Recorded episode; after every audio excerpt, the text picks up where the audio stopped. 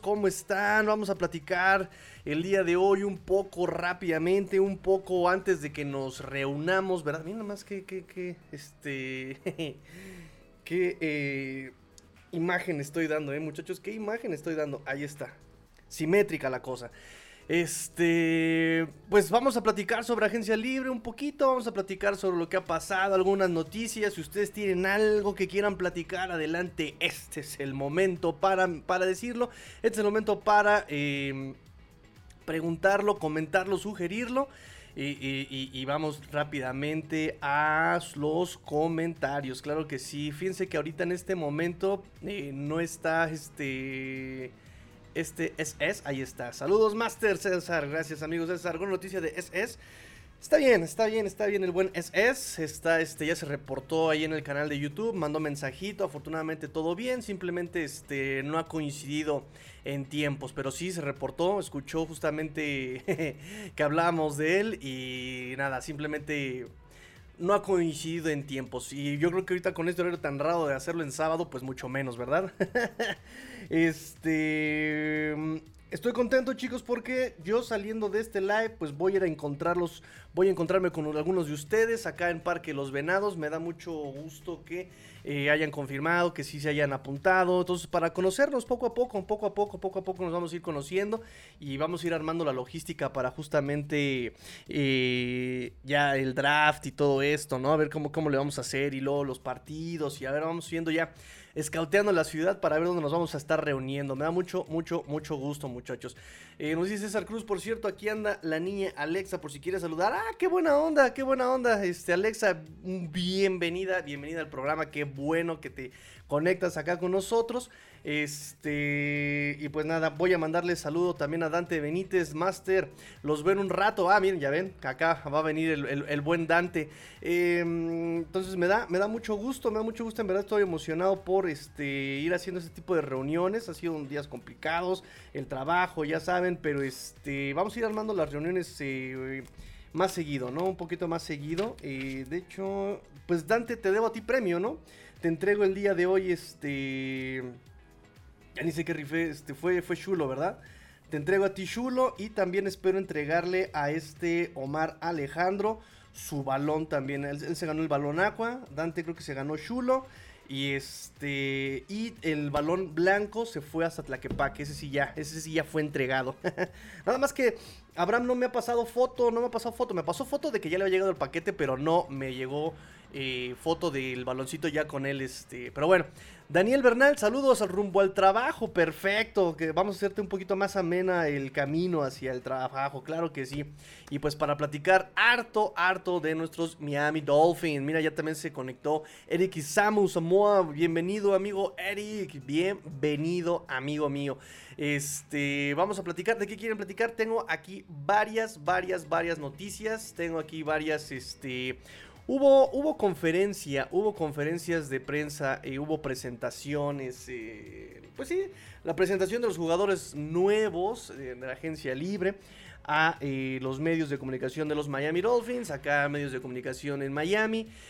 Hubo conferencias, en general las estuve leyendo, no hubo grandes revelaciones, no hubo grandes, ¿cómo decirlo? Eh, comentarios ni chismes cetáceos. Hay chismes cetáceos, sí, pero no tanto como uno esperaría, ¿no? Como de, oh, wow. Fueron realmente comentarios así como de, ah, estoy muy emocionado. Ah, sí, vine aquí porque el esquema. Ah, sí, vine aquí por el cocheo. Oh, claro, sí, la gran cultura. Ya saben, ya saben, ya saben cómo le echan este. Le, le, echan flores a su nuevo equipo. De hecho, me dio risa porque sí, ya casi me andaban ahí. yo, yo, este, incluido. Andábamos linchando a este Trent Sherfield porque él hizo lo mismo un poco con este con Josh Allen, ¿no? No, sí, es que él es un coreback elite, si quieres ser elite tienes que estar con un coreback elite y todo fue como de excuse me, perdóname. O sea, me estás diciendo que Tua no es un coreback elite. Y después dijo, no, no, lo que pasa es que hablo sobre cómo extiende las jugadas. Seamos honestos, Tua no extiende las jugadas. Es un esquema más por timing, ¿no? Este, colocación, coordinación, posición, anticipación. Y eso pues lo tienes con Tua, pero con Josh Allen, cuando las cosas no salen bien, él extiende la jugada y tienes que la, la, posibilidad de ayudar ese esquema este, que, extiende las jugadas Josh Allen, ¿no? Entonces, eh, Eso es a lo que se refería, el buen Sheffield. Entonces acá los Dolphins eh, de Sean Elliott, Jake Bailey, David Long, todos ellos empezaron así como, ah, sí, claro, sí, el esquema, oh, sí, por supuesto, claro, oh, sí, oh, sí, oh, sí, oh, sí, el calorcito de Miami. Mira, aquí está SS, por los que andaban preguntando, aquí está el buen SS. Eh, saludos cordiales, amigos, saludos cordiales, amigo. Es que bueno que, que te que te reportas, amigo, porque sí, la verdad es que la pandilla estaba preocupada por ti. Y, qué bueno, ¿eh? Qué bueno, qué bueno. Más allá del cotorreo que pueda darse, o los chistes locales, o la, o la dinámica que podamos tener, es, es, es, padre cuando eh, la gente se preocupa de, de, los que estamos aquí, ¿no? Repito, o sea, la distancia no tiene por qué ser eh, un impedimento para poder ser una familia, ¿no? Este, y tenemos familia de todos lados, que eso es lo importante, ¿no? Para platicar de los Dolphins, platicar del fútbol, ya se nos viene el draft. Este, tenemos el Dynasty por ahí, los que alcanzaban a entrar. Este, tenemos por ahí, obviamente tendremos nuevamente eh, Fantasy, yo creo, eh, la, próxima temporada, ¿no? Obviamente. Obviamente. obviamente. Pero bueno. Voy este, a seguir platicando. De, eh, Eric Isamu nos dice también saludos desde Aguascalientes. Eso es. César Cruz nos pregunta algo de Wilkins. No, no hay nada de Wilkins todavía. Eh, pero repito que hay que tener paciencia. Ahorita van a empezar a revisar eh, lo que van a tener en agencia libre, lo que van a tener en el draft. Y ya sobre esas cuentas yo creo que ya vendrá eh, la, la, extensión de este Christian Wilkins. También recuerden que los grandes movimientos de los Dolphins son a partir de mayo. ¿no? Los grandes splash así en agencia libre el año pasado fueron por mayo, ¿no? según recuerdo. Entonces, eh, Daniel Bernal pone un emoticón bien raro. Este, entonces, bueno, vamos si quieren con un chisme cetáceo. Vamos con un chisme cetáceo, chisme sabroso. Y es que, em, aquí está, Bailey, Jake Bailey, nuestro nuevo pateador de despeje en estas conferencias de prensa, le preguntaron por supuesto sobre el eh, motivo, razón, pretexto, circunstancia del por qué había sido suspendido de por qué había sido suspendido. Eh, y él no sabía, ¿no? Recuerden que el tema con Jake Bailey fue, eh, para los que no sepan, lo recuerdo rápidamente que a este Jake Bailey el año pasado lo habían extendido eh, cuatro años, este pateador de despeje en los Patriotas. El año pasado, 2022, de repente se lesionó la espalda, lo metieron al Injury Reserve y después cuenta su agente, cuenta su representante que él estuvo haciendo lo que le habían pedido, recuperación, eh, juntas, eh, y cuando era momento de que lo volvieran, ya que había cumplido la elegibilidad para salir del Injury Reserve, se dan cuenta de que, ah, caray, ¿cómo que estamos suspendidos? ¿Por qué estamos suspendidos, no? Entonces parece que fue un tema ahí de que, pues no, eh, no estaba recibiendo ahí este, el, tratamiento que él no quería, que no sé qué. Y ya nos cuenta Jake Bailey justamente un poco que él echa la culpa a las sentadillas. Dice, quise probar algo diferente, eh, les hice caso a ellos porque pues la preparación física, me puse a hacer sentadilla y ahí fue donde me lesioné yo la espalda. Ahí fue el, el quiebre entre el equipo y el jugador. dice que él empezó a someter las sentadillas con peso le preguntaron, y bueno, ¿ya estás bien de salud? Dice, bueno, no hago sentadilla desde la semana 15 del año pasado y me siento muy bien desde que dejé de hacer sentadilla. Dice, no me sentí yo en todo el año. Dice, hacía sentadillas eh, mucho, me, ponía a hacer sentadillas, eh, me estaba dando tratamiento para manejar la espalda desde la semana 1. O sea, desde la semana 1 me sentía yo mal y pues parece que ese fue el problema que hubo entre el jugador y el equipo, ¿no? Dice, fue, fue porque me quise someter a algo nuevo. Dice, yo nunca lo había hecho, quise ver este, los resultados o dice, todo esto es en pro de, seguir eh, mejorando, ¿no? Dice que las sentadillas, pues no, no fue lo suyo. Así que eh, al preparador físico de los Dolphins, no le pongas hacer sentadillas a Jake Bailey, por favor, por favor, por favor, por favor. Déjenmelo así, ñanguito.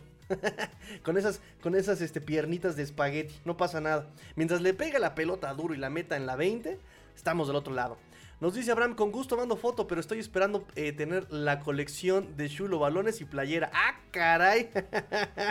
Por cierto, amigos, qué bueno que nos recuerdas, amigo Abraham. Recuerden que tenemos ahorita todavía pendiente, muchachos. Todavía no vendemos los boletitos para eh, la rifa que se va a llevar. Eh, balón y chulo en combo, combo breaker se va a llevar. Todos tenemos boletos disponibles para esa rifa. Este, por si quieren llevar, aportar, ya está la, la- rifa, todavía tenemos números para esa rifa. Recuerden, se va Chulo y se va Balón Aqua complete. Los dos de un jalón. Los dos, los dos. Premio doble, como diría Sid de, de- de Toy Story, ¿no? Iba a decir Sid Phillips, pero no, ese es el personaje del demoledor. Con Sylvester Stallone. Mucha cultura pop, mucha cultura pop, muchachos. Tenemos disponible el número 2, 5, 6, 7, 11, 13 y 14. El 13 marinesco no se ha ido, fíjense. El 13 marinesco no se ha ido. Bueno, a quien quiere, muchachos. Chulo y baloncito aqua. Nos dice César, eh, saludos, qué bueno que andas bien. Este, ahí a SS. Eh, gracias César. César Cruz dice, a que no, Gil llegó en estas fechas, Ramsey llegó en estas fechas, pero Ramsey no es realmente como agencia libre, ¿no? Él cuenta como trade. Pero bueno, vamos este, a esperar un poco sobre este eh, Christian Wilkins. Hay que tenerle paciencia también a este, a este señor Chris Greer. Ay, que, Ulises lo odia. Ulises lo odia. Amigo Ulises, tú odias a Chris Greer. Lo odias. No me, no, no me lo niegues, Ulises. que no va a poder ir hoy a la reunión, por cierto. No va a poder ir a la reunión hoy este, nuestro buen amigo Ulises. Miembro importante. Eh, yo creo que lo podemos decir que es un miembro fundador de este proyecto. ¿eh? Sin problema puedo yo decir que es miembro fundador de, de este proyecto. ¿eh? Desde que éramos tres y fuera, desde que éramos tres y fuera, lo, lo sigue también este, este, el buen Ulises. Nos dice, yo odio arroz, ¿cuenta? ya, ya muchachos, basta, basta el hate, basta, basta del hate muchachos, basta del hate. Pero bueno, ¿qué piensan de, de Jake Bailey? ¿Le creemos? ¿Le creemos el tema de las sentadillas? ¿Le creemos que fue por las sentadillas? Déjenlo en los comentarios muchachos, ¿le creemos? ¿Le creemos? Eh, él le da explicación a que fueron por, por justamente las sentadillas. En fin, vamos con más este, noticias, chicos.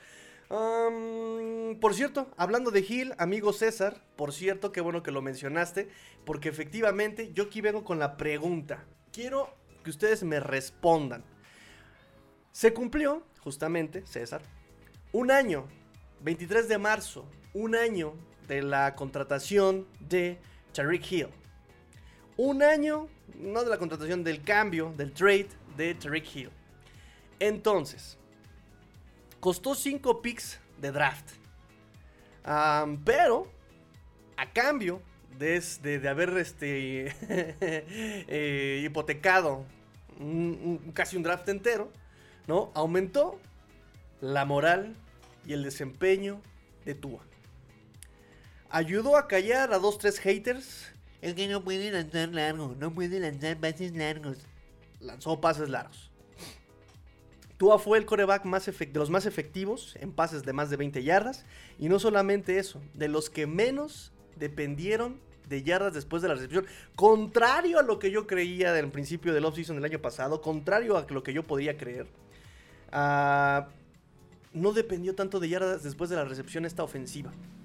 Cosa que me parece, si no un error, me parece que es algo que podrían explotar un poco más. Pero bueno, eso ya se lo dejamos a McDaniel y ojalá ajuste un poco para el próximo año, ¿no? O sea, que explote más esta parte de las yardas después de la recepción. No solamente extendiendo el campo a lo vertical, o sea, también puedes atacar este, un poco en el corto, me parece, ¿no? También para hacerle un poquito más complicada la lectura a las defensivas, en fin. Eh, ayudó a, a- aumentar la moral y el desempeño de Tua Tagovailoa. Número uno en quarterback rating, el más joven en, ser número uno en quarterback rating en la historia de la NFL, por cierto. Colaboró a levantar las estadísticas también de Jalen Waddle de respecto a su año de novato. 75 recepciones, 1356 yardas, 8 anotaciones en su segundo año de Jalen Waddle ayudó a los Dolphins a que tuvieran nuevamente relevancia en la NFL, en los medios, ¿no? Todo el mundo así como de, no, y los Patriotas, y oh, miren, y oh, wow, los Kansas City Chiefs, oh, sí, esto, oh, sí, el otro. Y los Dolphins, ah, perdieron. En otras noticias, Pittsburgh Steelers, oh, no, bueno, sí, ¿saben? Entonces, volvimos a tener relevancia mediática eh, los Dolphins, ¿no? Ya, los reflectores apuntaban nuevamente a, Miami. Am, se nos conoce por ser un equipo si no tenemos a los wide receivers más rápidos, por lo menos sí somos de los que tienen de los mejores dúos de wide receivers en la liga. Eh, hay quienes lo consideran el mejor elemento recién llegado que aportó más de todos los que estrenaron equipo en el 2022.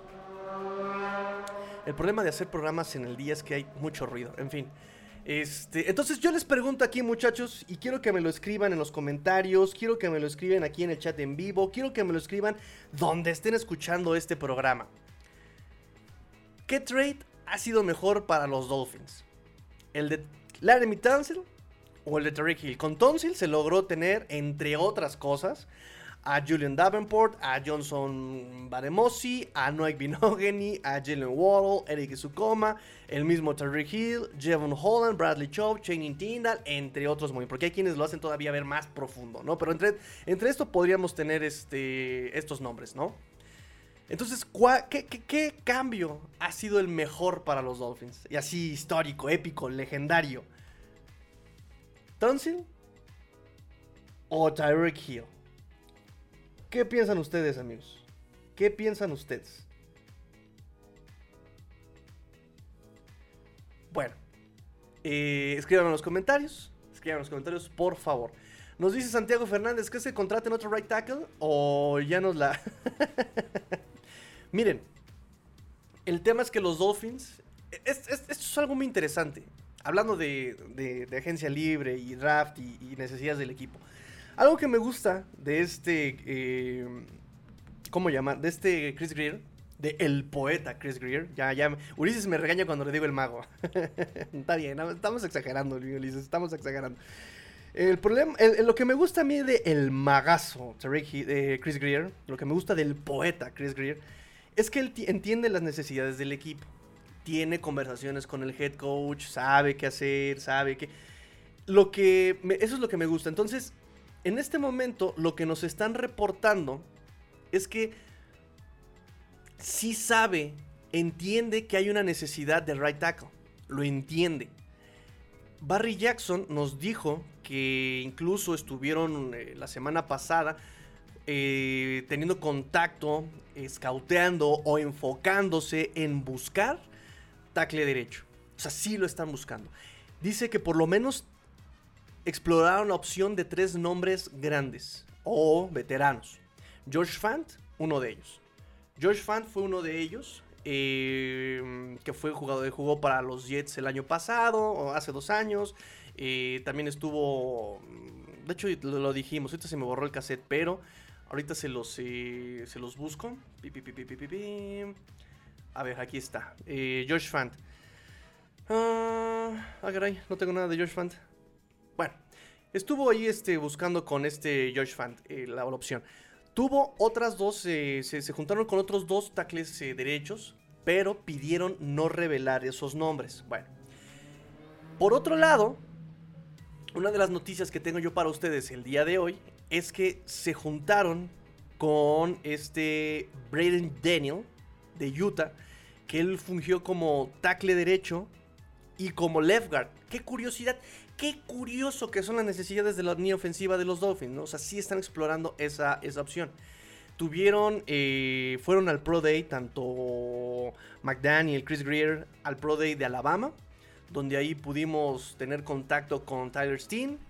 eh, y sobre todo el de Penn State, donde tuvieron ahí una junta con este Juguito Scruggs. Juicy Scruggs, que también admitió que se había reunido con los Dolphins en este proceso pre-draft. Entonces, y este, este Scruggs, justamente, eh, ha jugado como centro y como guardia. Es decir, o sea, también están eh, buscando la opción en, en el draft. El problema con estos prospectos que les acabo de mencionar es que son prospectos profundos, no son de primera ronda, no son de, ¿saben? Ese es el problema con este tipo de, de- jugadores, con este tipo de eh, nombres. Entonces, sí parece que están... am, sí están, sí, sí, entienden la necesidad, pero no van a ir tan eh, escandaloso por un nombre. O sea, están buscando a alguien que pueda competir como backup, pero ojo, este es el problema. Alguien que pueda competir como backup. O sea, no van a ir por un claro, un claro titular. Como que me digan así, ah, miren, está aquí Lal Collins, ¿no? Ah, miren, aquí está este Jonah Williams. ¡wow! Me parece que van a ir como contrataciones como Dan Finney. Experimentados, eh, ya veteranos, eh, que, tuvieron titularidades, eh, que tengan un cierto tipo de versatilidad, ¿no? Para ellos sus titulares son claros, me parece, en Taylor Armstead, Connor Williams, Robert Hunt, que también no lo van a mover de guardia derecho, lo van a dejar como guardia derecho. Y van a dejar competir, como bien lo auguraba este Chris Greer, a Liam Meikenberg y a eh, Austin Jackson. Austin Jackson la posibilidad se está agotando, o sea, ya está con agarrándose, aferrándose a la titularidad o a la competencia, con las uñitas así, ya, así como película, como caricatura, así, está lo mínimo, así. ¡ah! Ya no, ya no hay mucho de dónde pueda aferrarse este Austin Jackson, ¿saben?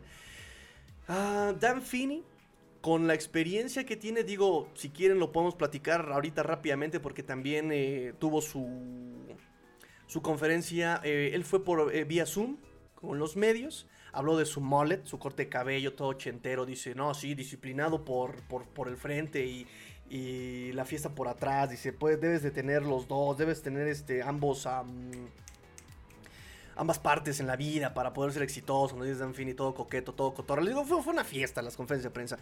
Eh, de hecho, dijo que definitivamente los Dolphins le, dijeron que había oportunidades de ser titular en la línea ofensiva. Ojo con eso. Dice, una de las, uno de los motivos por los que yo llegué aquí a Dolphins es porque me dijeron que había oportunidad de ser titular en esta línea ofensiva. ¿no? Eso fue lo que me hizo saltar y tomar la oportunidad de tomar la oferta. Estoy emocionado por llegar a demostrar mi talento y mostrar lo que valgo en el equipo. Entonces ahí, a, a partir de ahí vemos, ¿no?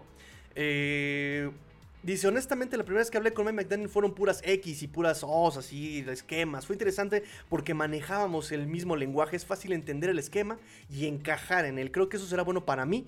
Siempre hay distintos enfoques, nomenclaturas, lenguajes sobre ciertas cosas, pero manejar el mismo esquema, el mismo eh, esquema mental, y creo que será, eh, por eso será fácil la transición para mí. Entonces, eso es un punto a favor de Dan Finney, ese es un punto en contra de Liam Meikenberg, además de que también Dan Finney pues ya tiene eh, su experiencia, ¿no? Fíjense, Dan Finney 64 titularidades de, de 96 juegos posibles, todas las titularidades eh, como centro en los Chargers del 2018 al 2020, o sea, estuvo ahí tres años como titular como centro, ¿saben? También tuvo sus titularidades eh, en, en Jets, entonces... em, ese es el tema ahorita. Él puede ser titular y si no es titular, va a ser el backup de eh, Connor Williams como centro. O puede pelear el ser el backup con este Robert Jones. Déjenme ver quién más tengo por acá apuntado. Pero puede ser este de Robert Jones. ¿Dónde está mi. ¿Dónde está mi depth chart? Aquí está. ¿A quién más tengo por acá? Dan Finney, Robert Jones. Y párale de contar. Sí, claro, párale de contar. Párale de contar. ¿Por qué no tengo aquí en Ah, sí, aquí está. Aquí. Entonces, ese es el tema con Dan Finney. ¿Saben? Que puede ser titular o puede ser backup de alguien más. ¿No? Ya no está este Michael Dieter, se fue a Houston. Entonces puede encajar ahí Dan Finney. Entonces, ese es el tema. Sí están explorando opciones de right tackle. Pero creo que va a ser el tema así, ¿no? Va a ser un tema como este. Por ejemplo, eh, lo que ñam, me hace ruido es, por ejemplo, también que no hay backup, claro, de este... Ay, Teron Armstead. No hay backup claro de Teron Armstead, ¿no? O sea, Armstead nunca ha durado, ni de novato duró entera la, la temporada, ¿saben? Y atrás de él tenemos solamente, aquí tengo apuntado, a Jaron Christian. De right tackle tenemos Austin Jackson, Kernel Lamb y Keon Smith. Kernel Lamb no, te- no había jugado en Tennessee, o sea, tuvo su, su tiempo con Tennessee, era backup, no había jugado como titular, llega aquí, parece que lo estaba haciendo bien, se lesiona el primer partido que tiene en participación. De él recibí buenos comentarios, de él recibí buenos comentarios eh, cuando de, mm, fanáticos de los Tennessee Titans, que hablaban bien de él, buena actitud, se rifan eso, se rifa el otro. Em, entonces, por eso entiendo que le hayan dado la oportunidad de regresar, ¿no? Ahora le va. La lesión, mala suerte, pruébate de nuevo. También su contrato es así como bien, bien chavito, órale, demuéstrame. Pero de todas maneras, es un volado. Es un volado. Me gustaba ahí Brandon Shell. No lo han contratado a Brandon Shell. Dicen que lo tienen todavía como opción, pero te van a dar vajilla. Alguien le va a ofrecer algo y se lo va a llevar. ¿No? Él también mm, tien- tuvo buenos números eh, en el 2022, este mm, Brandon Shell. Y no lo han... O sea, también el que no lo hayan traído tan inmediatamente, siendo que lo están considerando como una opción, significa que efectivamente parece que están viendo otras opciones, ¿no? Entonces, bueno. Ese es el tema con la ofensiva. Perdón, ya me, ya me extendí, Santi. Perdóname. Voy con sus comentarios. Nos dice César Cruz. Lo vale y es más, yo le regalo arroz. Buenos días, Master. ¿Qué tal vez la incorporación de Malik Reed? Malik Reed es simplemente. eh, ¿Qué les digo? Es backup. O sea, no tiene la calidad ni la experiencia para quitarle titularidad a Jalen Phillips ni a Bradley Chubb. No más. Tuvo sus mejores años con Denver cuando estaba con Big Fangio. Eh, pero ha ido a la baja. Eh, pasó con Pittsburgh. De hecho, eh, tengo, tengo, notas- tengo anotaciones de, de él. Déjenme ver. Aquí está. Porque sí hicimos una, este, un análisis de él. Am, sí, porque fue bajando su participación incluso en snaps. O sea, fue bajando su producción, como no, como 8 juegos como titular en sueño de novato. Entre 2020 y 2021 tuvo 13 titularidades, 96 tacleos, 13 capturas y 3 fumbles forzados. 8 capturas en 2020, en 4 años 59 juegos, 36 titularidades. Eh, toda su carrera ha aportado en equipos especiales. Entonces, eh, acá simplemente llega a ser backup de eh, Chop y de Phillips. ¿Saben? Conoce el esquema de Fangio, ya se desenvuelve ahí. eh, de hecho, es interesante porque cuando le preguntaron a Big Fangio, cuando era head coach de Denver, le preguntaron sobre Malik Reed. Dijo, oye, este, qué buen trabajo de scouteo, ¿no? Y, y Fangio inmediatamente fue el que dijo, no, no, no, yo ni lo, yo, ni lo topaba al morro. Aquí más bien fue un trabajo de los scoutings y de este John Elway. eh, cuando lo cuando lo draftearon, cuando, porque él es undrafted free agent, cuando lo trajeron, ni siquiera lo draftearon, fue este undrafted de Nevada. Él, este, eh, eh, ellos hicieron el trabajo ahí, ¿no? Yo no tuve nada que ver. Entonces, el hecho de que lo traiga sin él haberlo scouteado, sin él haberlo, pero ya obviamente trabajado con él, pues habla bien de él. Habla bien de él, pero sí su, su participación ha ido a la baja, ¿no? Ha ido a la baja y obviamente cuando no tienes participación, pues evidentemente no tienes chances tanto de meterte a la hoja de estadísticas, ¿correcto? Entonces es como Andrew Van Ginkle, ¿de qué me sirve que sea tan bueno si no le dejan participar, ¿no? Entonces él viene simplemente a ser un backup. Un backup ya confiable, ya conocido, ya lo trabajaron. Este. Y no me parece mal, tampoco me parece mal. No me parece mal, porque justamente también ahí en ese momento los Dolphins necesitaban eh, profundidad de, de- justamente de Edge. Ahorita, ahorita en la, posición de Edge tenemos a Jalen Phillips, Bradley Shaw, Malik Reed, Emmanuel Ogba, Andrew Van Ginkle y este Cameron Good. Mm, ahí, eh, eh, yo creo que por eso trajeron a Andrew Van Ginkle. Y al momento de que firman Andrew Van Ginkle, creo que, creo que se nos va la posibilidad de regresar a Melvin Ingram, ¿no? El que traigas a Malik Reed y que traigas a Andrew Van Ginkle, pues sí, ya, te deja como de, pues ya no necesito a Melvin Ingram. Porque también Melvin Ingram había sido una contratación de estas tardías, ¿no? De estas tardías también por, por lesiones, ¿no? Habías traído a Andrew, bueno, tenías a Andrew Van Ginkle, se te lesiona por lo del apéndice en pretemporada, eh, tienes a Trey Flowers y al principio se te lesiona también del, creo que del pie. Nada más que no me acuerdo si Melvin Ingram fue antes o después de lo de Trey Flowers. Pero vamos, necesitabas profundidad y trajiste a Melvin Ingram, que fue una buena contratación, te salió bastante bien. Contrato bastante económico por un año de producción y de apoyo. Me parece que fue ahí, ahí, ahí, ahí ganaron ambas partes. Y el hecho de que traigas a Malik Reed ya es como el, reemplazo de Melvin Ingram. ¿no? Melvin Ingram ah, en este momento sigue siendo agente libre. Sigue siendo Melvin Ingram agente libre. Nos dice César Cruz, es que con Tonsil se trabaja Gil, correcto. Por cierto, si quieren otro trade como el de Tonsil, eh, no se les olvide darle like a la transmisión. Ah, muchas gracias, amigos César. Sí, por favor, apóyenme con su like, apóyense, apóyenme, apóyenme compartiendo también. Eso también ayuda muchísimo. El share, la interacción, eso me ayuda de verdad muchísimo. Muchísimo, muchísimo, muchísimo. Este, ¿qué más, qué más, qué más, qué más? Dice René. Definitivamente, el trade de Tonsil deberían ponerle una estatua en el Hard Rock Stadium con todo y su máscara. ¡Oh! ¡Qué dark! Nos dices que si transmites de día y pasan los coches es culpa de tú, a todos culpa de tú, amigo César. René Trejo dice, ya te pareces Saúl y mi querido César. no, amigo, en mi caso es sarcasmo porque... eh, ay, es que no sé por qué ahora trae esta... Este, este... Me está pidiendo este menú. Eh, no, amigo, en mi caso es sarcasmo porque como me molesta que, de que de todo culpen a Tua, yo sí creo que es nuestro coreback. Me gusta mucho cómo juega, aunque no lo... Aunque no lo qué. endioso. Ah, aunque no lo endioso. Pero siempre le hago burro al máster con eso. Sí, eso sí. Por cierto, un eh, paréntesis. Se murió Chabelo. Es el fin del mundo. y es culpa de Tua. Sí, 88 años se nos va el buen Chabelo, el cuatito de todos los niños. ¡Oye, cuate!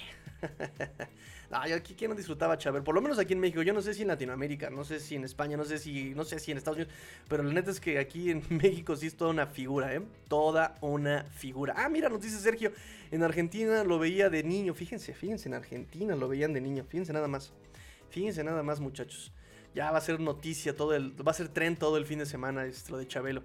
Pero digo, mm, sin exagerar, pero pues sí fue todo un todo un boom ese Chabelo, ¿eh? Tantos años en la televisión eh, familiar domingos, ¿no? En fin.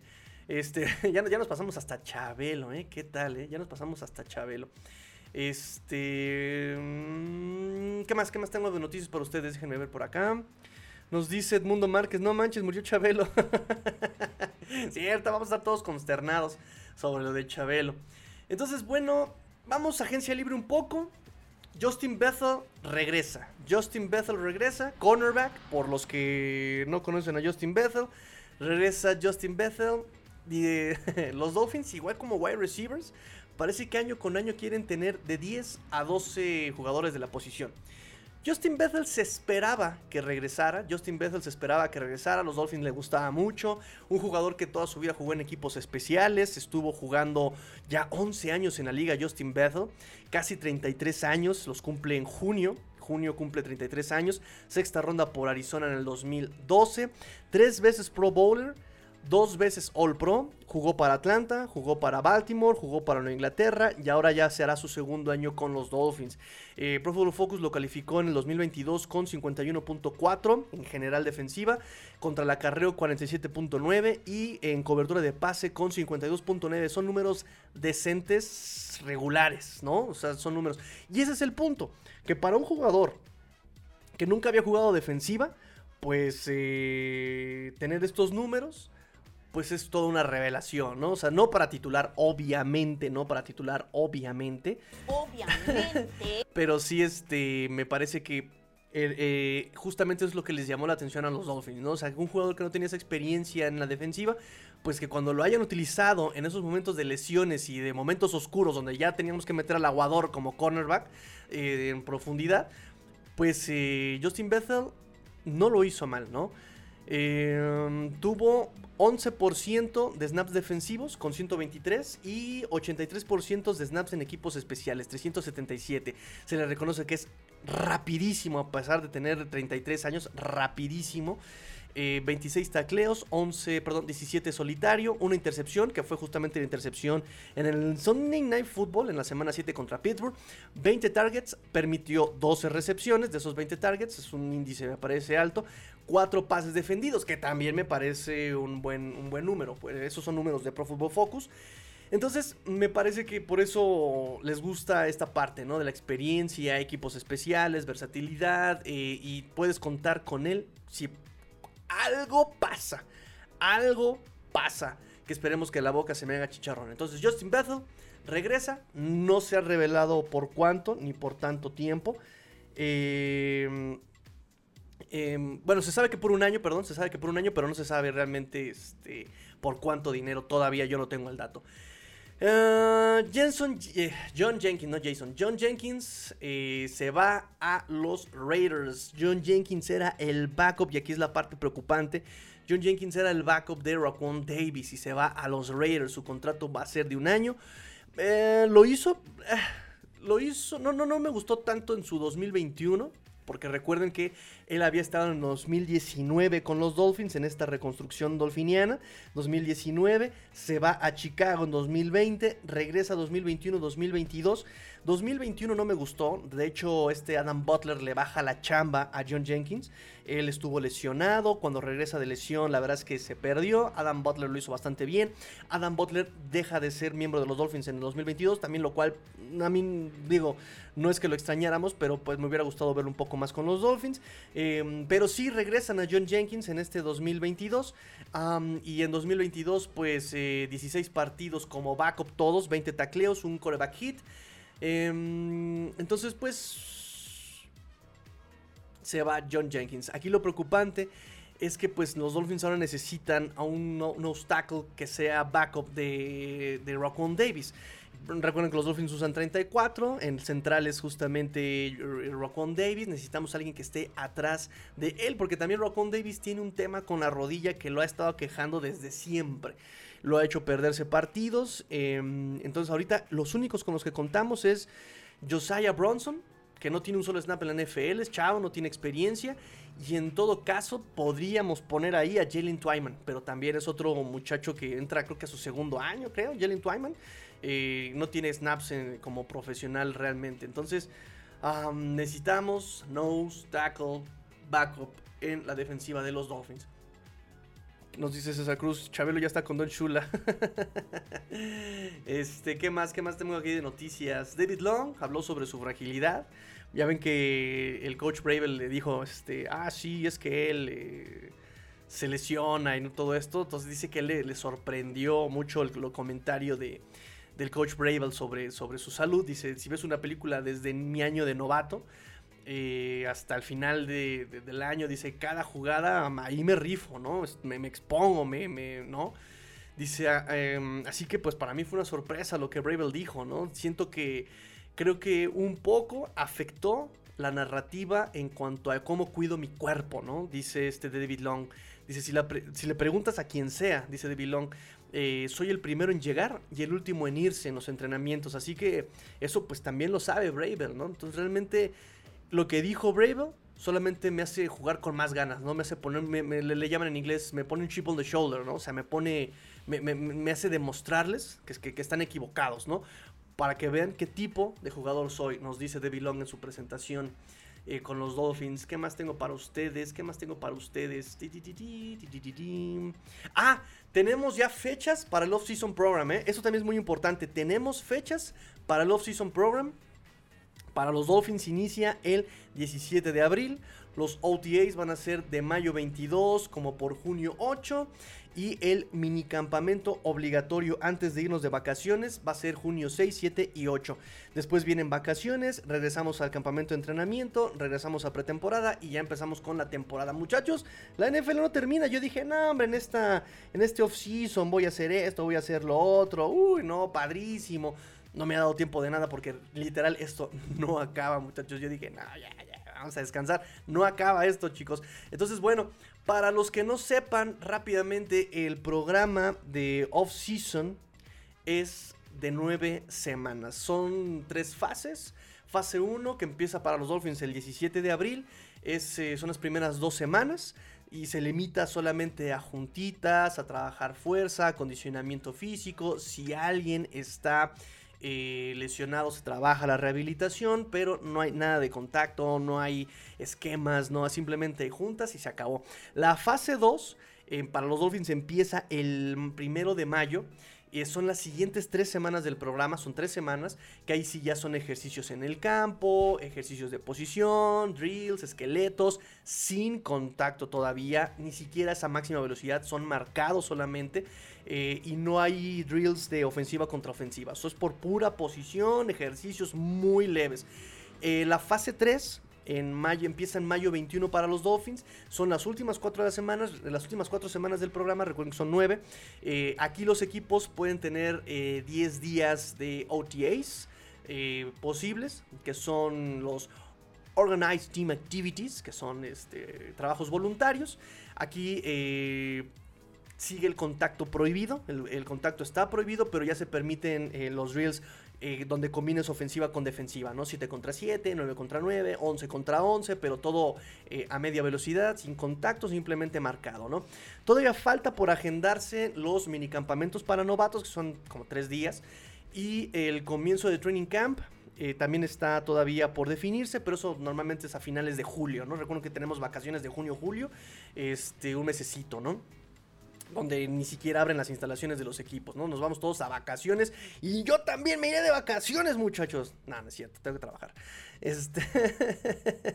Entonces, bueno, ahí está, chicos. Esto todavía va a ser cerrado al público. También, obviamente, no tenemos fechas de training camp. Eh, ya que tengamos fechas de training camp, pues ya ah, vendrá el calendario para ver que este va a ser eh, abierto al público para que podamos estar ahí reportando. Como si estuviera yo ahí. Este, y ya para terminar el programa del día de hoy, Draft Nuggets. Draft Nuggets, muchachos, tenemos noticias de pues prospectos de draft. Fíjense que los Dolphins nos dicen, los Dolphins van a tener una entrevista con Benny Sapp. Benny Sapp de eh, Nos- Northern, ¿dónde es este muchacho? Northern Iowa, Universidad de Northern Iowa.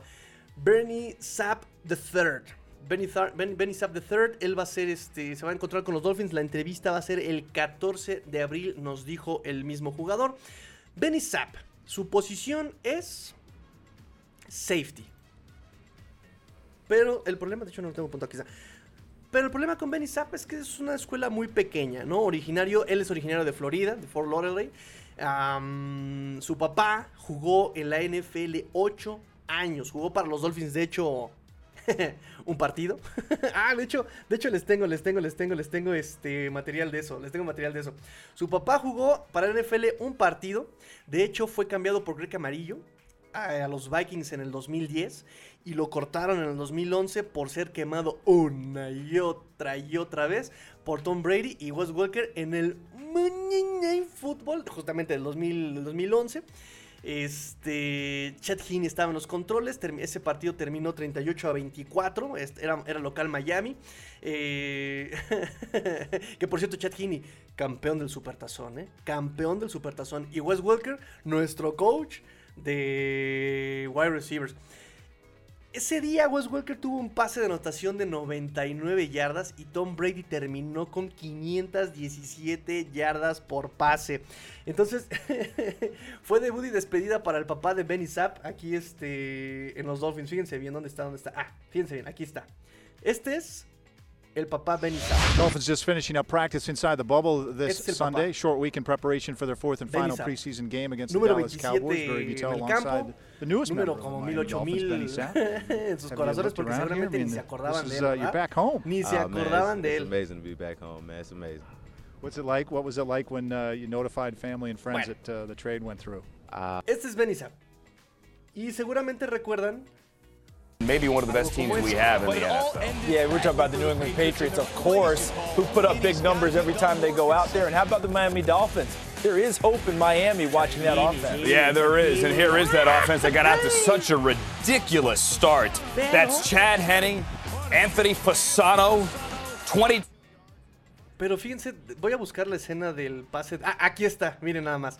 Wes Welker, de 99 yardas, contra Benny Sapp.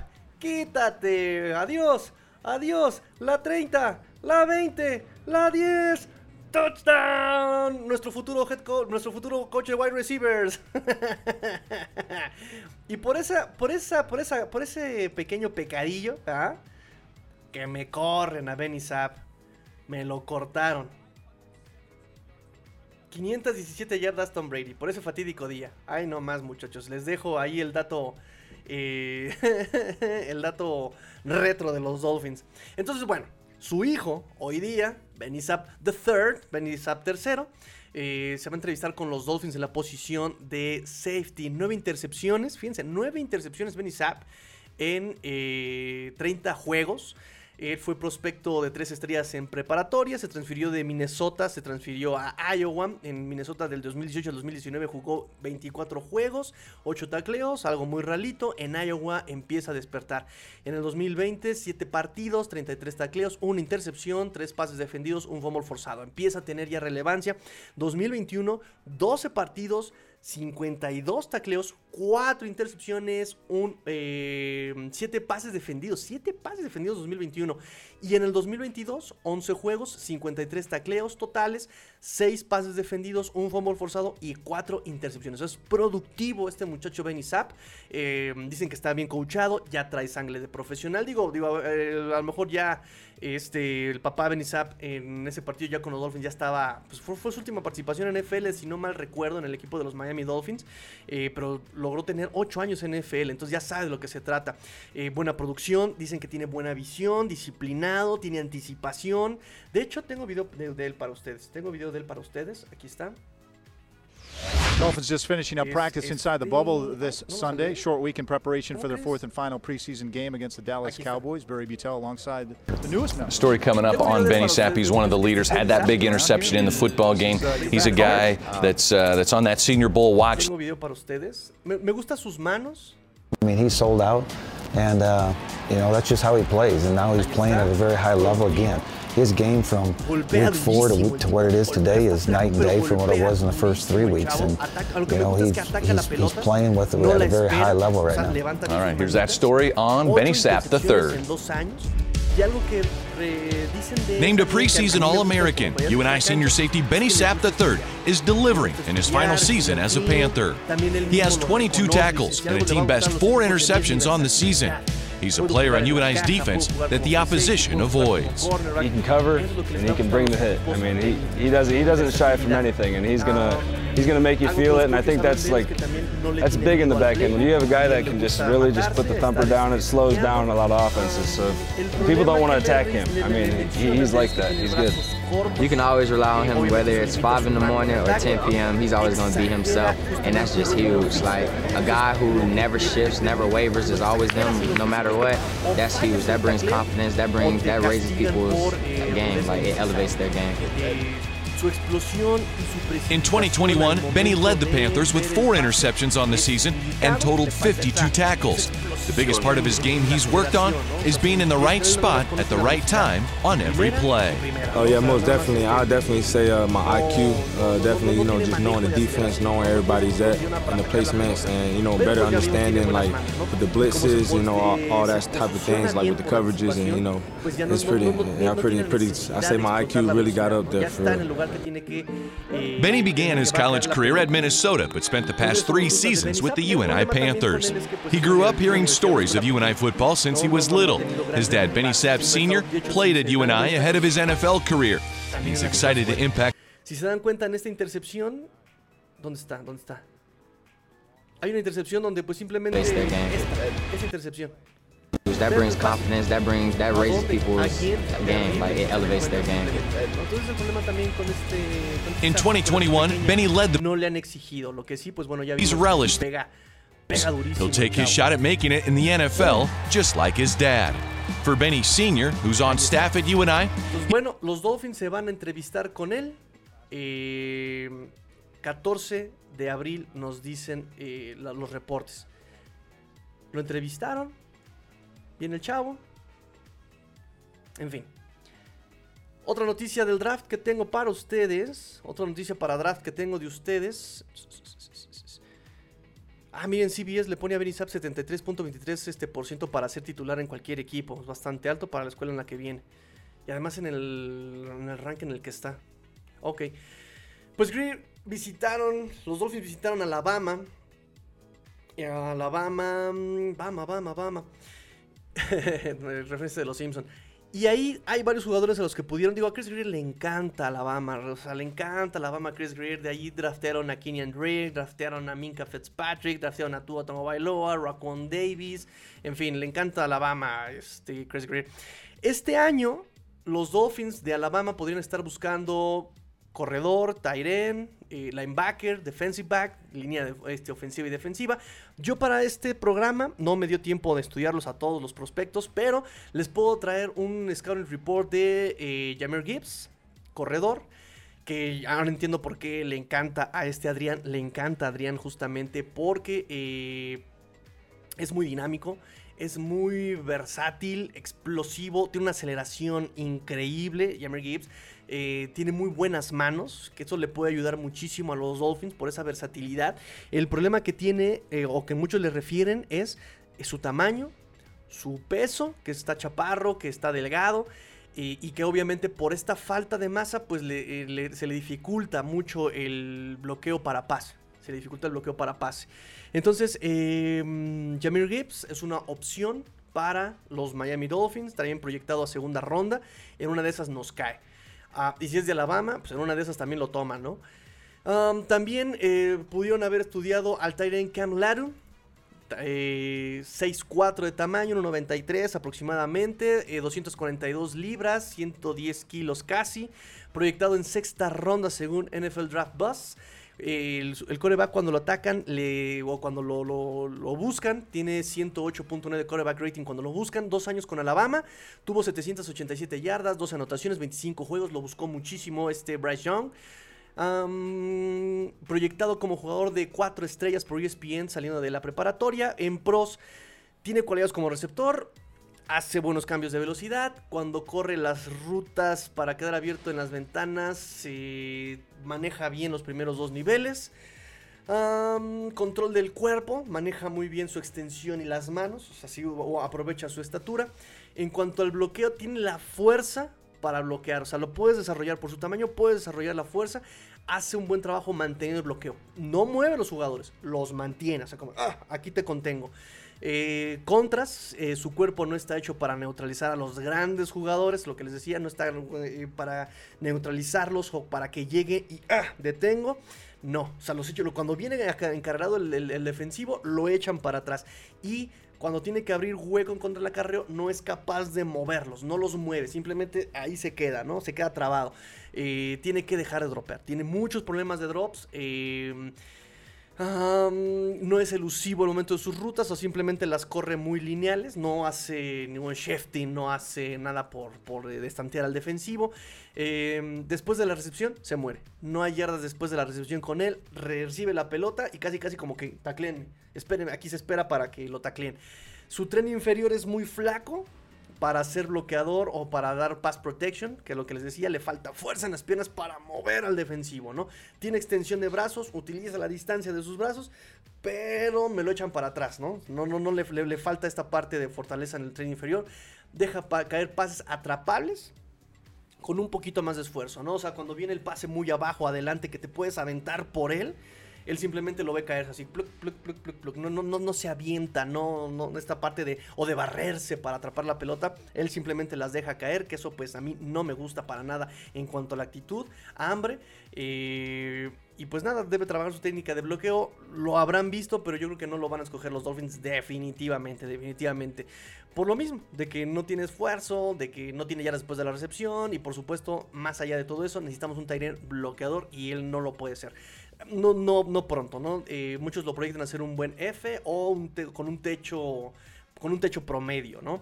Eh, la NFL en su página de scouteo lo pone como un backup con potencial para desarrollarse titular en la NFL. Y Next Gen Stats lo califica con 73, con un talento arriba del promedio. No en lead, pero sí arriba del promedio. ¿Quién más puedo yo decir sobre eh, Alabama? El linebacker Henry Dodo, no sé cómo se pronuncia, Henry Dodo, también lo estudié un poco. eh, proyectado para salir en tercera ronda. Sports Illustrated lo maneja en tercera ronda. Pro Football Focus lo dice que sale hasta quinta ronda. De casi un 87, 100 kilos de peso, 103 eh, kilos de peso. La NFL lo proyecta como un igual un buen backup que puede desarrollarse como titular. Eh, su talento, su físico good, ¿no? Eh, arriba del promedio. Draft Boss lo califica con 85.4 de 100. Pro Football Focus en 2022 lo calificó con 70.4. En 2022 eh, tuvo 850 snaps defensivos. La mayor parte estuvo contra el acarreo y en cobertura de pase, casi no lo usaron como pass rusher. 70 tacleos, 16 tacleos fallados, 10 eh, 27 recepciones permitidas, 37 targets, o sea, sí está bastante alto también su, índice de, recepciones permitidas de este Toto. Ah, salió de prepa como un top 50. Mm, ESPN lo puso con 4 estrellas. 200, eh, también eh, este otro portal con, con 4 estrellas. 2019 estuvo en Tennessee. En 2020 fue también líder de tacleo para los Volunteers. 2021 lo hace su transfer Alabama. A Alabama. Eh, y también fue líder de tacleos. Y en también tacleos para pérdida en 2020 fue líder con los Volunteers. Entonces, con él lo estuve yo viendo. Aquí anoté en pros. Pega duro para su tamaño. capacidad para contrabloquear, o sea, tiene técnicas, pega, choca, mantiene la distancia, eh, todo el tiempo está viendo la jugada, aunque está siendo bloqueado, está tiempo, todo el tiempo viendo la jugada, eso me gusta de él con el contrabloqueo. Experiencia contra buenos rivales, digo, cuatro años titular en la CEC, em, SEC. Eh, se mueve se mueve escalando los rivales, eso también me gusta. O sea, llega, pum, choca y se sigue, pum, choca y sigue, pum, choca y desaloja, desaloja, desaloja de manera escalonando los niveles, ¿sí? Mantiene los hombros paralelos a, a- la área de scrimmage y eso por lo, por lo, por lo mismo le, le- facilita siempre estar listo para, para precipitarse, ¿no? Entonces es bueno contra, la, contra, contra jugadas de zona, ¿no? Donde, donde está leyendo, donde va de forma escalonada, es bueno contra eso. Choca, desaloja, choca, desaloja y eso permite explotar el hueco. Cuando juega por asignación, hace mirror con el running back y tapa cortes o los huecos por lo mismo de que sabe escalonar. Ah, contra el acarreo, contra... mm, ah, contra la cobertura de pase. Tiene cualidades físicas para poder utilizar en cobertura de pase. Eh, líder en la defensiva de Alabama, que es una cualidad extra cancha. Contras, que aunque tiene las cualidades físicas, digamos la velocidad, ¿no?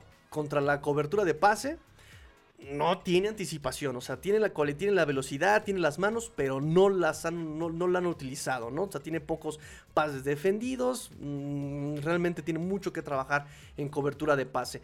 Eh, él tiene el físico en general y no lo aprovecha. No lo aprovecha, aunque está chaparro, aunque está flaco, pues de todas maneras la velocidad que tiene, el golpeo que tiene, pues sus stats están por debajo de lo que puede eh, lo que puede proporcionar su rendimiento, ¿no? Necesita ser más rápido para eludir los bloqueos porque llega y lo choca, cuando bien también podrías eludirlo. Eh, le falta rango para ir de lado a lado en persecución, ¿no? Eh, le falta intuición, le falta ser más instintivo porque también se traga muchos engaños. Entonces de repente es el play action y se traga el engaño. De repente hace el handoff el quarterback y ya entrega la pelota por otro lado en la pitch, ¿no? Entonces ya se tragó el primer engaño. Le falta ser más instintivo en esta parte, ¿no? O sea, tener más intuición de por dónde iba a ir la jugada. Se le proyecta como un quick linebacker, un Willy, porque no tiene el peso para ser un, central, no tiene el peso para ir del lado eh, fuerte de la jugada, ¿no? Para ser un para ser un, strong linebacker, ¿no? Tampoco, ni mucho menos un ¿qué es Willy Mike? Sam, un Sam. Eh, entonces tiene el juego, no tiene el físico para eso. Juego firme, no espectacular, eh, juega conservador, no arriesga tanto, eh, le falta voluntad para ser jugador. O sea, ti- ti- tienen para ser un, nivel jugador en NFL, pero nada de ser un playmaker, ¿no? Casi casi como un Jerome Baker, ¿no? Ahí está efectivo, cumple, pero nada. Backup con tendencia a ser titular, si lo desarrollan, nos dice la NFL. Entonces ahí está con Henry Todd. También bus- visitaron Penn State. Penn State y en Penn State eh, está. Me, dio tiempo de estudiar solamente a Juicy Scruggs. Que justamente Juicy Scruggs, ¿no? Jugó como guardia y como centro, ¿no? Bloqueo firme, difícil echarlo para atrás o sacarlo de balance por el peso que trae, maneja bien este, su base, neutraliza bien a los rivales, o sea, viene el defensivo, ¡pum! lo toma perfectamente, ¿no? no con, con- con el movimiento no lo echan para atrás, ¿no? O sea, lo va, lo busca y lo retiene perfectamente, los neutraliza muy bien, los frena, los, los, los, los, los, los detiene.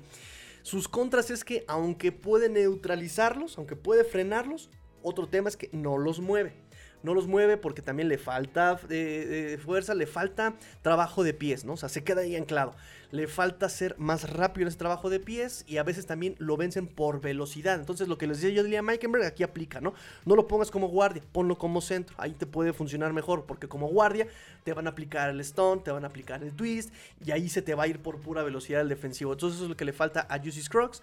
Probablemente sea mejor como centro por su falta de eh, trabajo de pies, le falta mover los pies, le falta este, mejor coordinación. Ha jugado en distintas posiciones, pero encaja mejor como centro por eh, su limitada movilidad.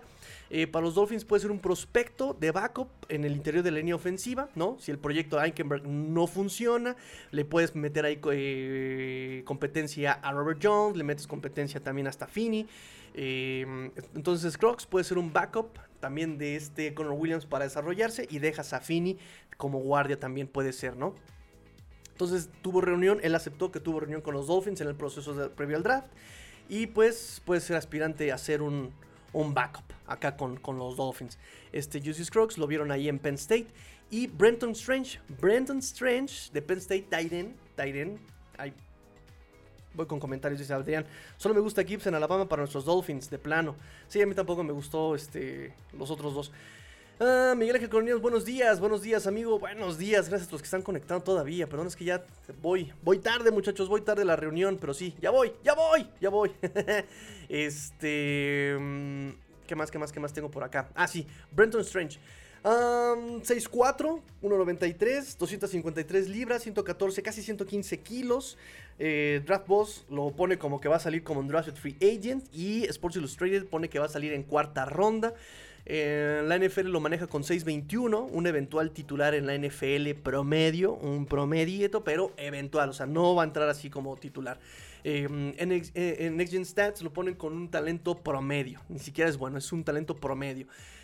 Cuando lo buscan los corebacks, les genera un coreback rating de 124, 113 juegos en 2022, 300, casi 300 snaps de pase, ñam, ñam, ñam, ñam, ñam, ñam, 32 recepciones en 38 targets. Me gusta ese, promedio. 362 yardas apenas en el 2022 por recepción.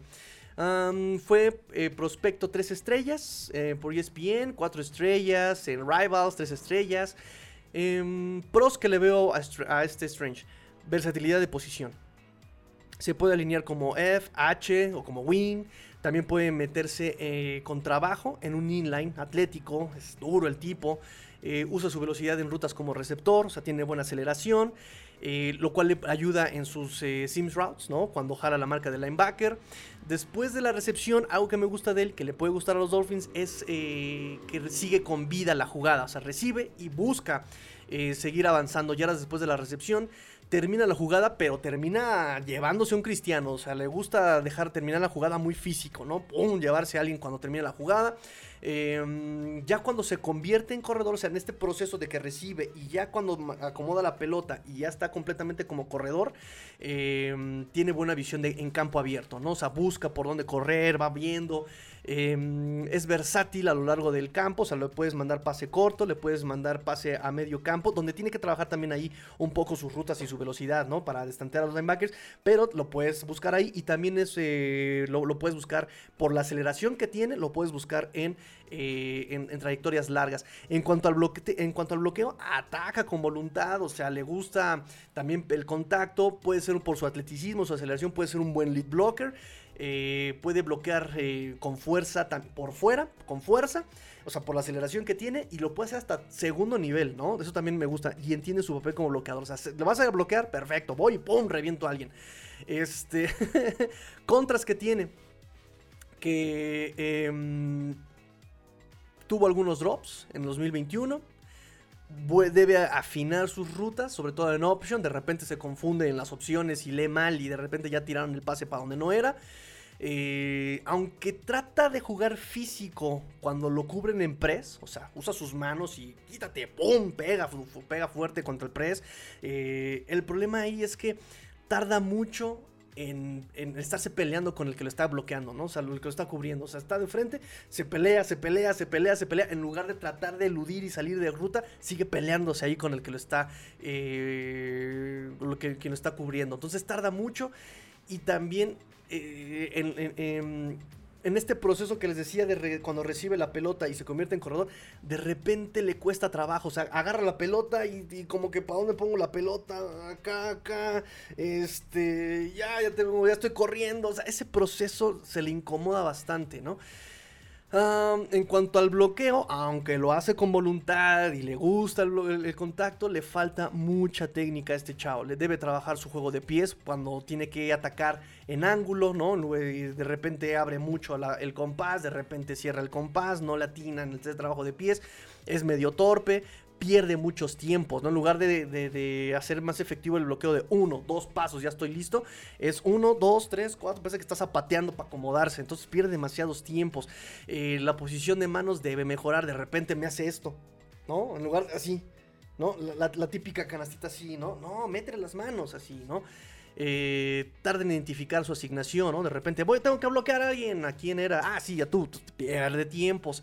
Y obviamente, pues le falta hacer, le falta mucho trabajo para ser un inline blocker. Puede serlo, pero le falta trabajo para ser inline blocker por estas cosas, ¿no? O sea, tienes que reaccionar rápido, tienes que tener el bloqueo bien asegurado. Y eso le falta mucho a este. eh, a este muchacho eh, eh, Strange.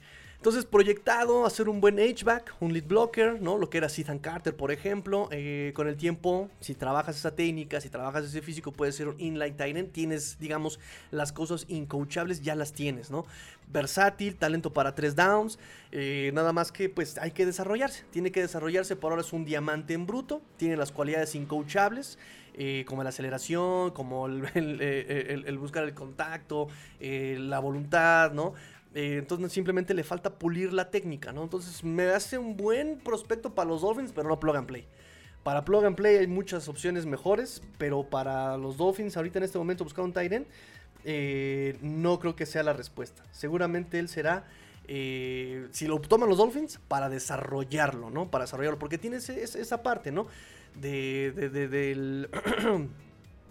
la parte incoachable, la parte de cualidades que, que son incoachables, ¿no? La coordinación, pues la tiene, ¿no? Nada más cosa de pulir la técnica. Y lo puede hacer con John Imbri, lo puede hacer con Frank Smith, y lo puede hacer con este Mike McDaniel. La verdad es que si los Dolphins lo toman, no le hago, no, no le pongo peros, ¿eh? Y lo justificaría muchísimo en muchas situaciones. Encaja en muchas cosas para los Dolphins, pero sí es un trabajo a largo plazo, este Brenton Strange. ¿Qué más? ¿Qué más? ¿Qué más? ¿Qué más tengo para ustedes, chicos? ¿Qué más tengo? Ya me colgué bastante, otra vez. Pues creo que ya fue todo, muchachos. Creo que ya fue todo ahora sí. Eh, lo de mm, Penn State. Lo de. Ah, Braden Daniel de Utah, que también este, dijo que tuvo una, una, una entrevista formal con los Dolphins.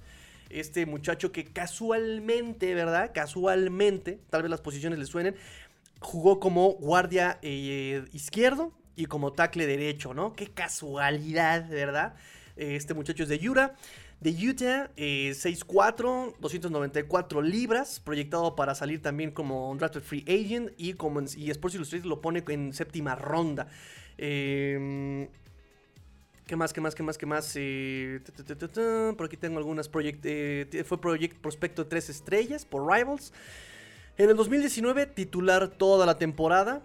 14 juegos como eh, guardia izquierdo. 2020, que fue cuando no jugaron la temporada completa por pandemia. 4 juegos, una titularidad como guardia izquierdo. En el 2021, recupera la titularidad como guardia izquierdo y como right tackle. Eh, tres juegos como guardia de izquierdo y 11 como tackle derecho.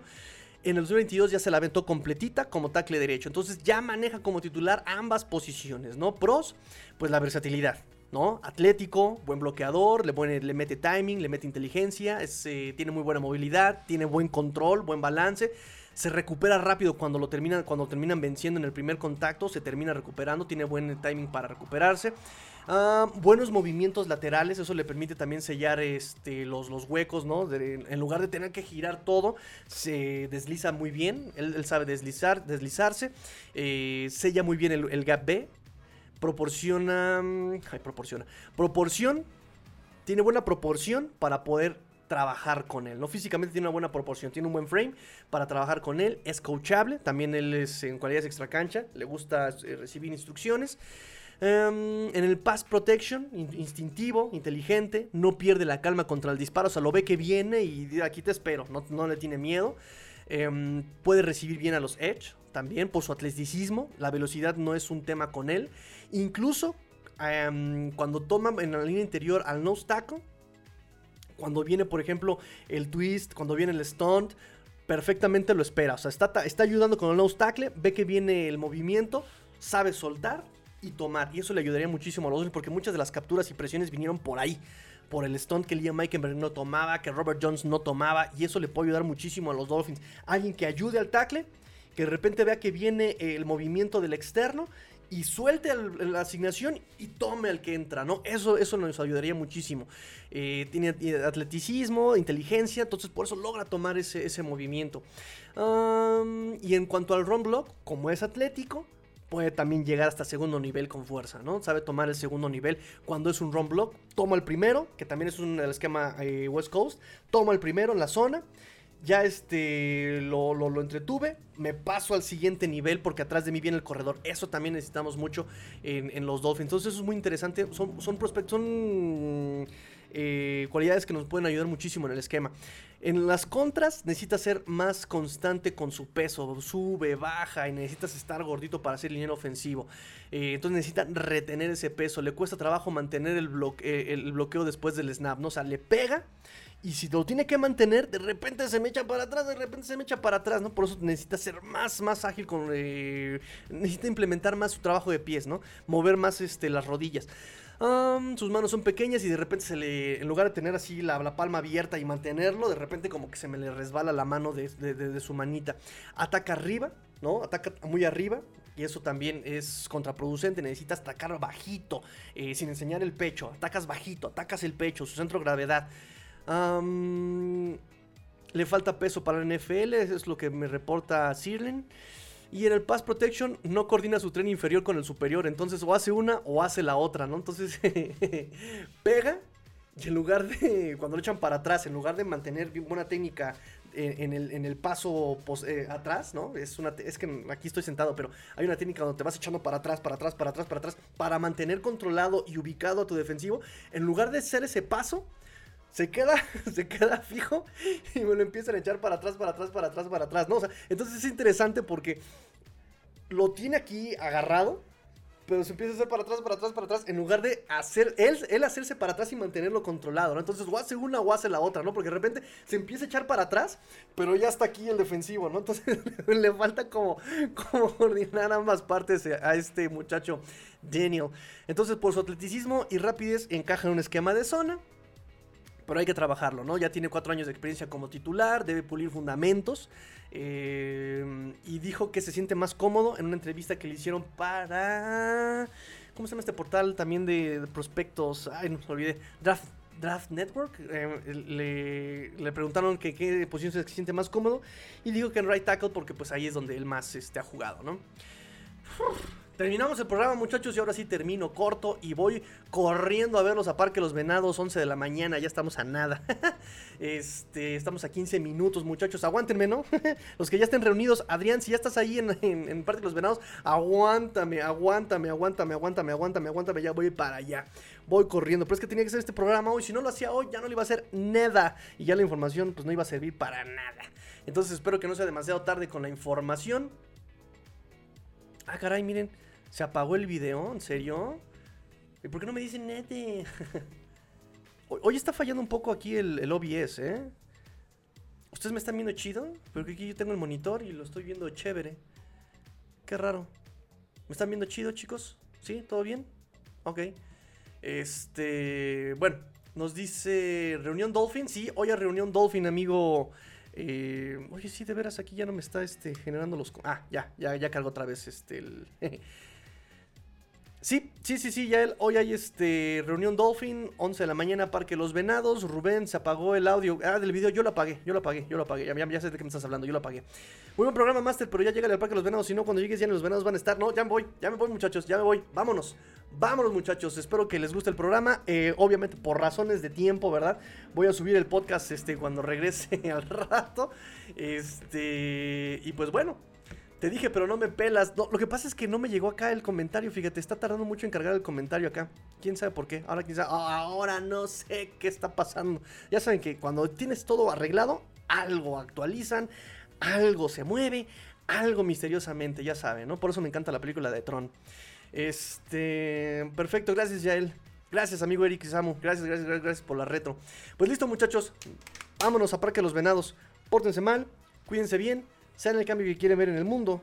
Esto fue Let's. Oigan, si tienen comentarios, de verdad, si tienen comentarios del, del- del análisis. Ahorita le hice el análisis de los prospectos muy rápido, pero créanme que estuve viendo videos y estuve analizando y estuve leyendo y estuve... Entonces, espero que les haya gustado mi, mi análisis de los prospectos de, de, estos prospectos para draft. Espero que les haya gustado, de verdad. Este, y si no les quedó clara una información o algo, o quieren que mejoren algún en algún eh, análisis, pues adelante, ¿eh? con todo gusto recibo sugerencias, en serio. Ahora sí, nos vemos, vámonos, vámonos a Parque Los Venados. Fins up. Tigrillo, bueno.